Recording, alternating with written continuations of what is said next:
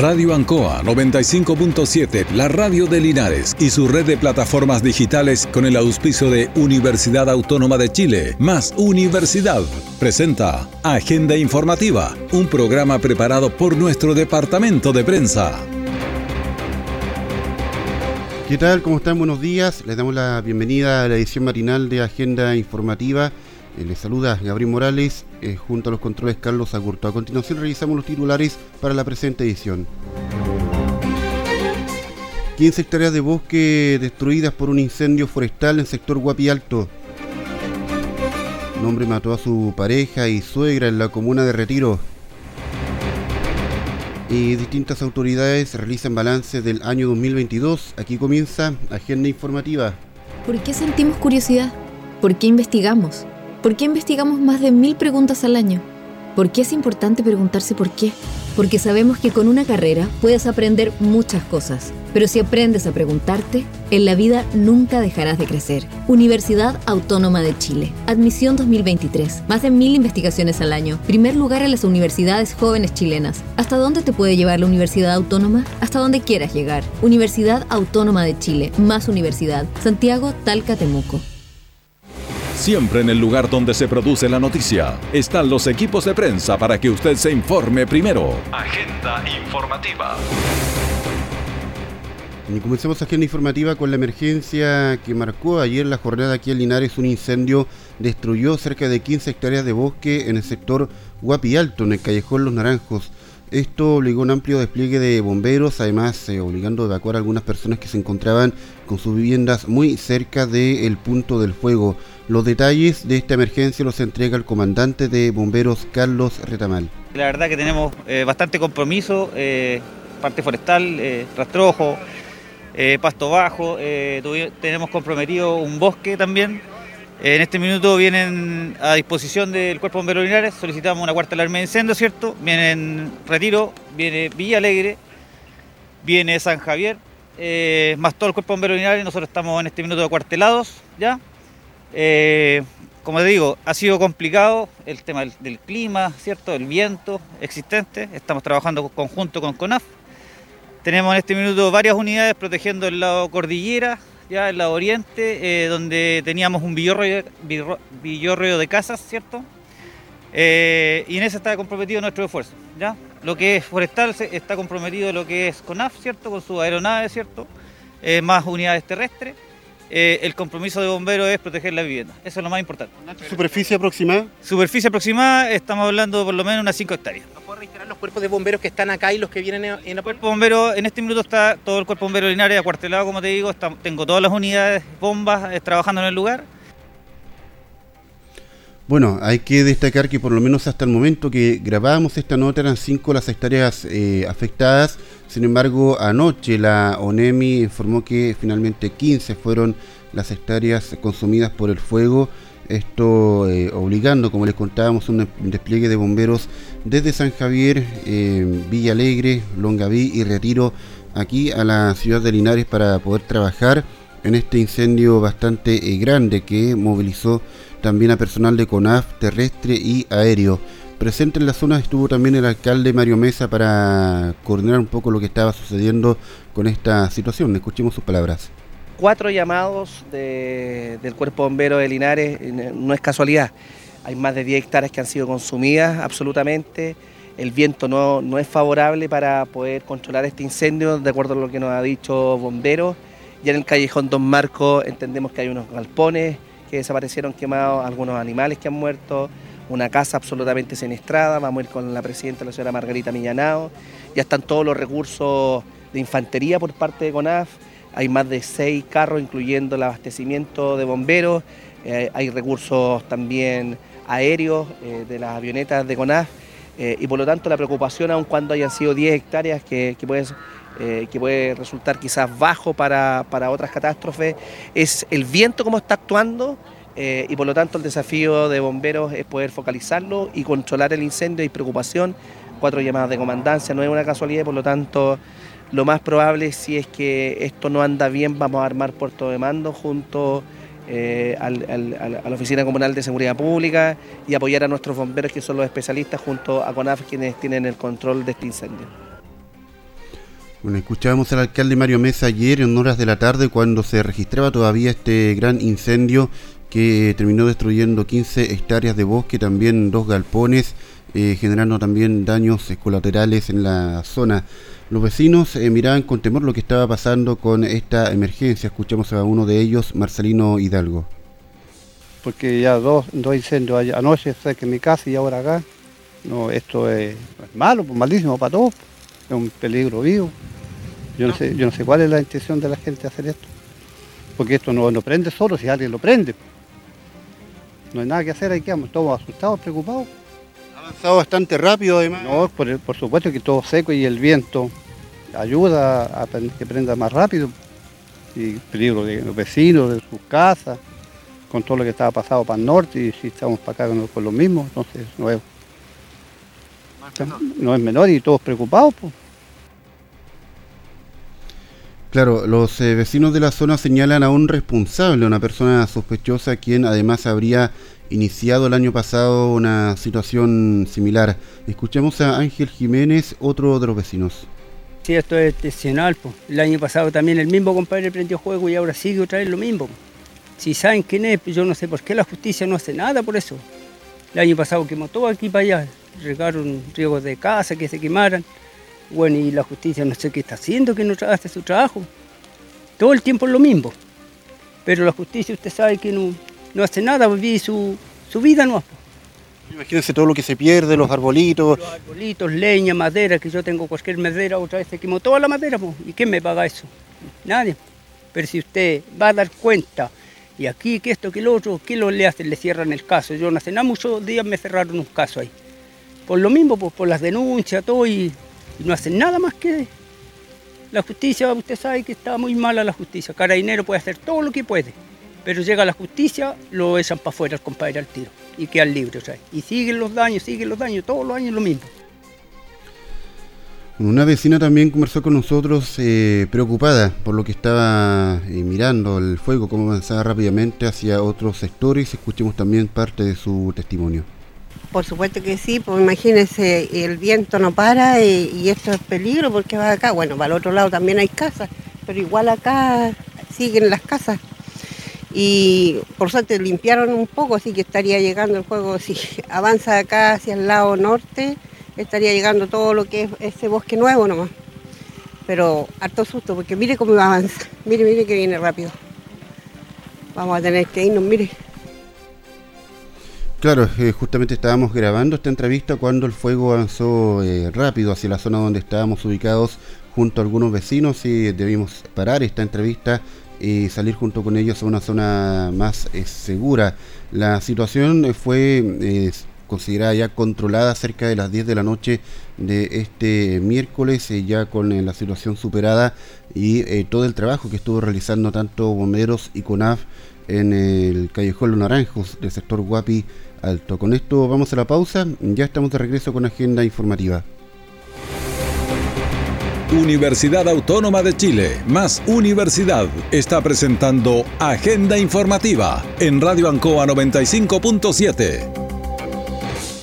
¿Es posible evitar la pérdida de millones de toneladas de fruta al año? Patricia Mollet descubrió que sí. Usando inteligencia artificial, logró automatizar y mejorar el control de calidad, evitando enormes pérdidas de fruta. ¿Quién es Patricia Mollet? Es la profesora de la Universidad Autónoma de Chile que está cambiando el mundo con sus investigaciones. ¿Hasta dónde te puede llevar la Universidad Autónoma? Hasta donde quieras llegar. Mira cómo contribuye esta y otras investigaciones en uautónoma.cl. Universidad Autónoma de Chile. Más universidad. Santiago, Talca, Temuco.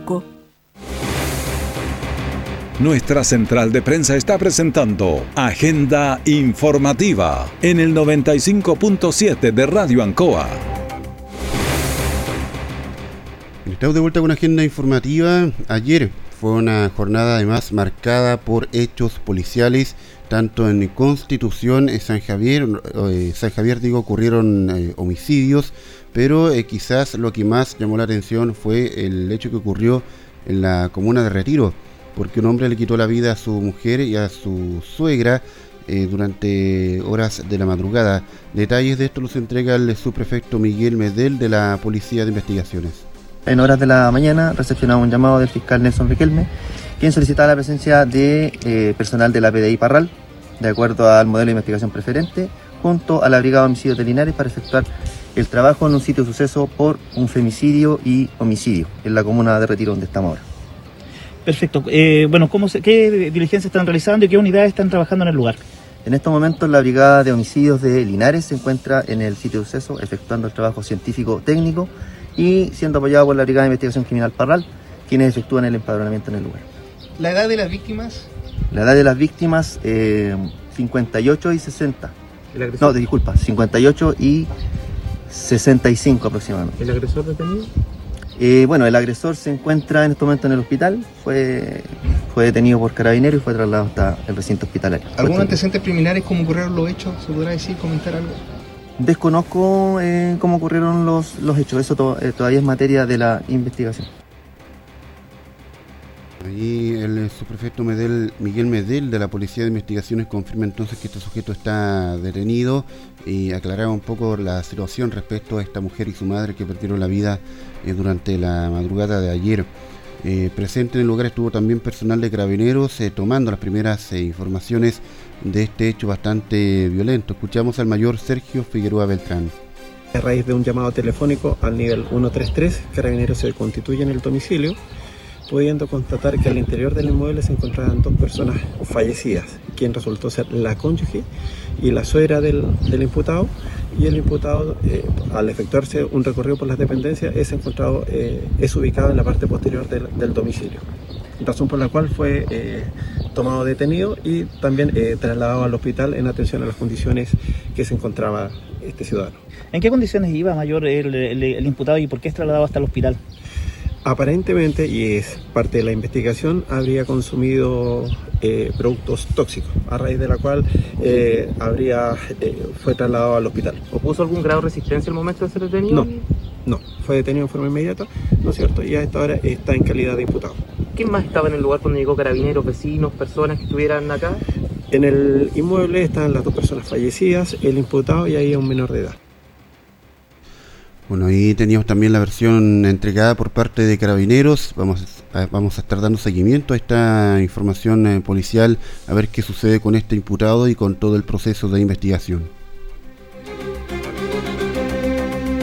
Bueno, y se acerca el fin de año, es momento de las últimas reuniones para dejar zanjado todo para el buen comienzo del año 2023. Así lo ve Deportes Linares, quienes tuvieron una asamblea general para aclarar el manejo del club. Escuchamos a Juan Araya, abogado linarense. Lo más importante hoy día es que necesitamos 35 millones para constituir la sociedad anónima. Y el desafío es que ojalá tengamos 35 personas que asuman el compromiso de, aportar este millón de pesos para iniciar la sociedad anónima y con eso constituirnos porque tenemos hasta el 8 de enero aproximadamente para tener constituida la sociedad anónima. Eh, de igual forma, digo, escuchamos al alcalde Mario Mesa, quien estuvo presente en esta asamblea. Aquí hay tres elementos que son absolutamente gravitacionales. El primero de ellos es que la institución está ordenada, eh, la lidera don David Avendaño a través de la directiva. La segunda, la más importante a mi juicio, es que sin lugar a dudas los hinchas y los socios de Deportes Linares. Y la tercera es la institución, la que yo lidero, que es la Corporación Municipal de nuestra ciudad. Bueno, y si bien el club no tuvo buenas experiencias previas con sociedades anónimas, confían que ahora pueda funcionar. Julio Guayo, de Deportes Linares. En el fondo, Deportes Linares le va a entregar en comodato a la sociedad anónima que tiene que conformarse de aquí al 8 de enero eh, la participación en el fútbol profesional. Linares no va, a pagar por eso, sino que le va a entregar en comodato a esta sociedad anónima que quedó, ya conformada y que necesita de aquí al 8 de enero mil UF para conformarse, 35 millones de pesos. Eso se va a reclutar a través de socios clase B que van a aportar con acciones para participar, porque tienen que tener los 35 millones de pesos, si no, no se puede conformar esta sociedad anónima. No lo sé, el, el, club espera poder seguir con los triunfos. Se viene un año en una división mayor, profesional hay que apoyar al club para que siga entrenando y además eh, ganando en todos los partidos que se vienen en este nuevo año 2023. Universidad Autónoma de Chile, más Universidad, está presentando Agenda Informativa en Radio Ancoa 95.7. ¿Por qué estudiar? ¿Por qué existe la vocación? ¿Por qué se piensa con la inteligencia y se decide con la intuición? ¿Y por qué es importante preguntarse por qué?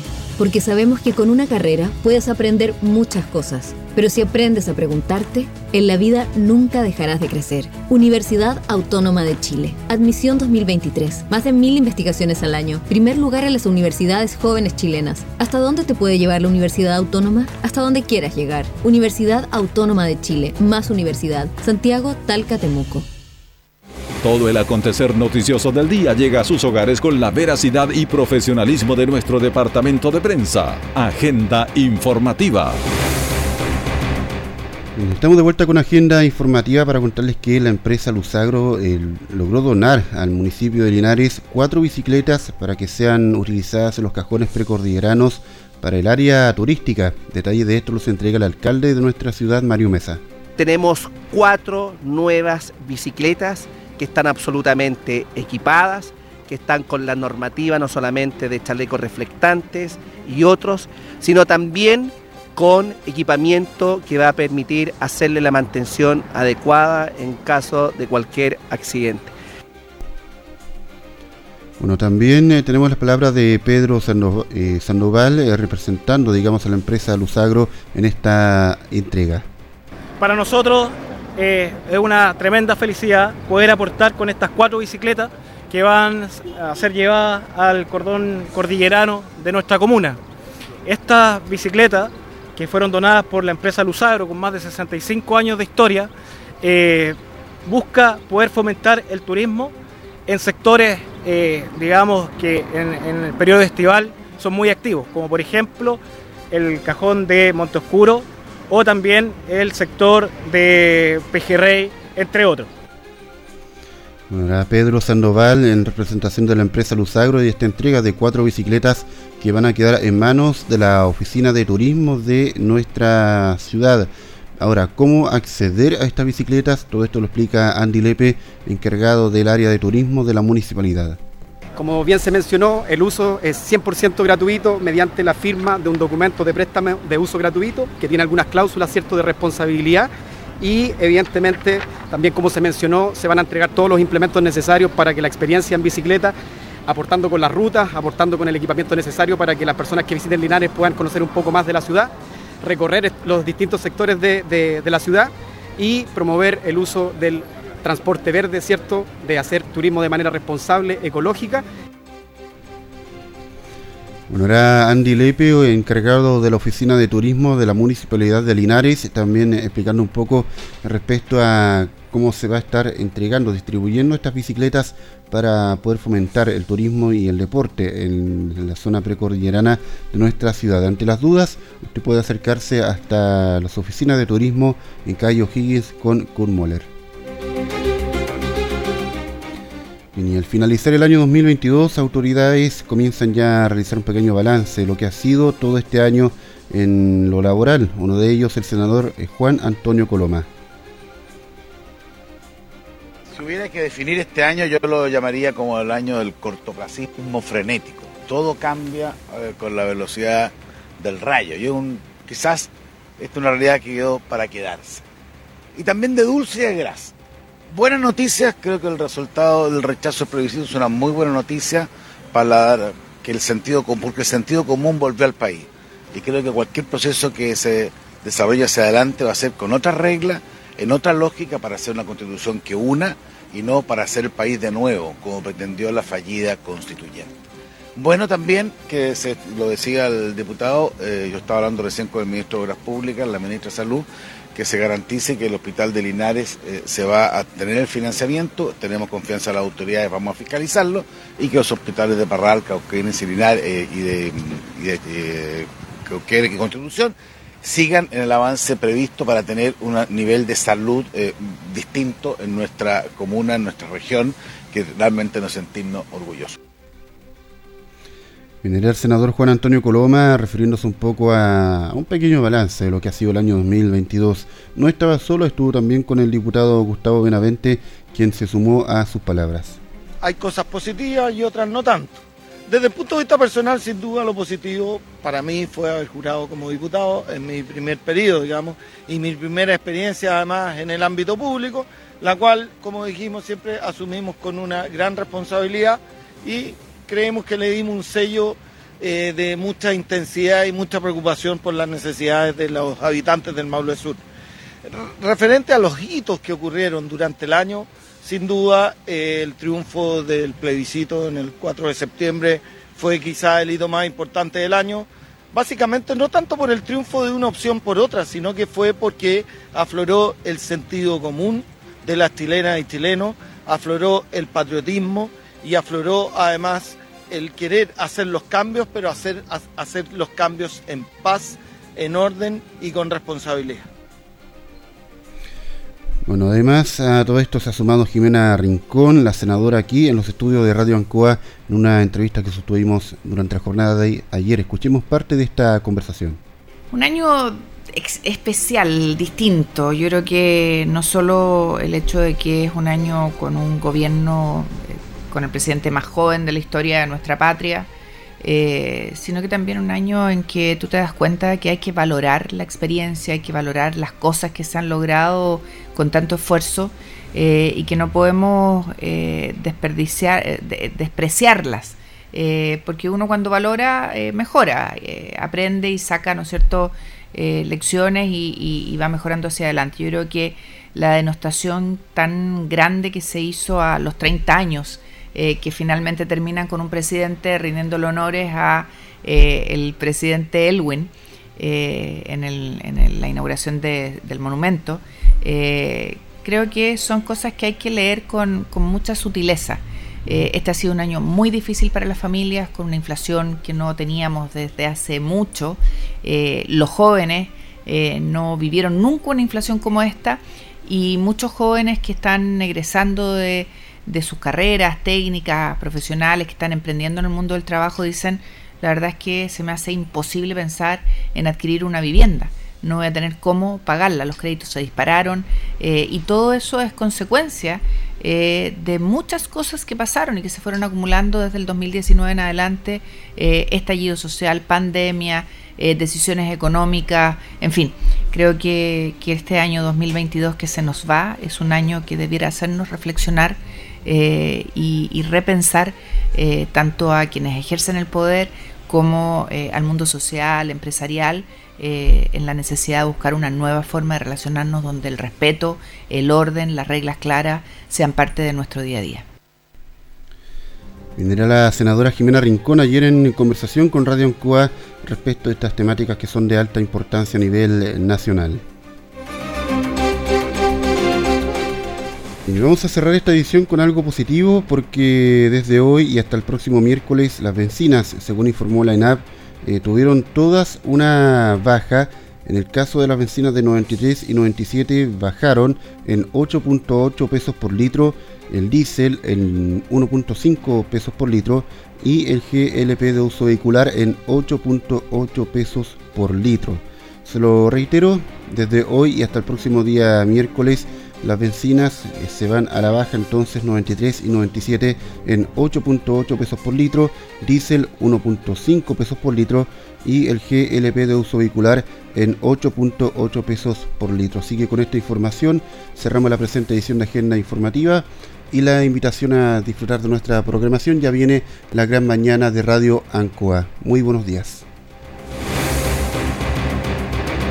Radio Ancoa 95.7, la radio de Linares y su red de plataformas digitales con el auspicio de Universidad Autónoma de Chile, más Universidad, presentó Agenda Informativa, todo el acontecer noticioso del momento preparado por nuestro departamento de prensa. Radio Ancoa, por la necesidad de estar bien informado.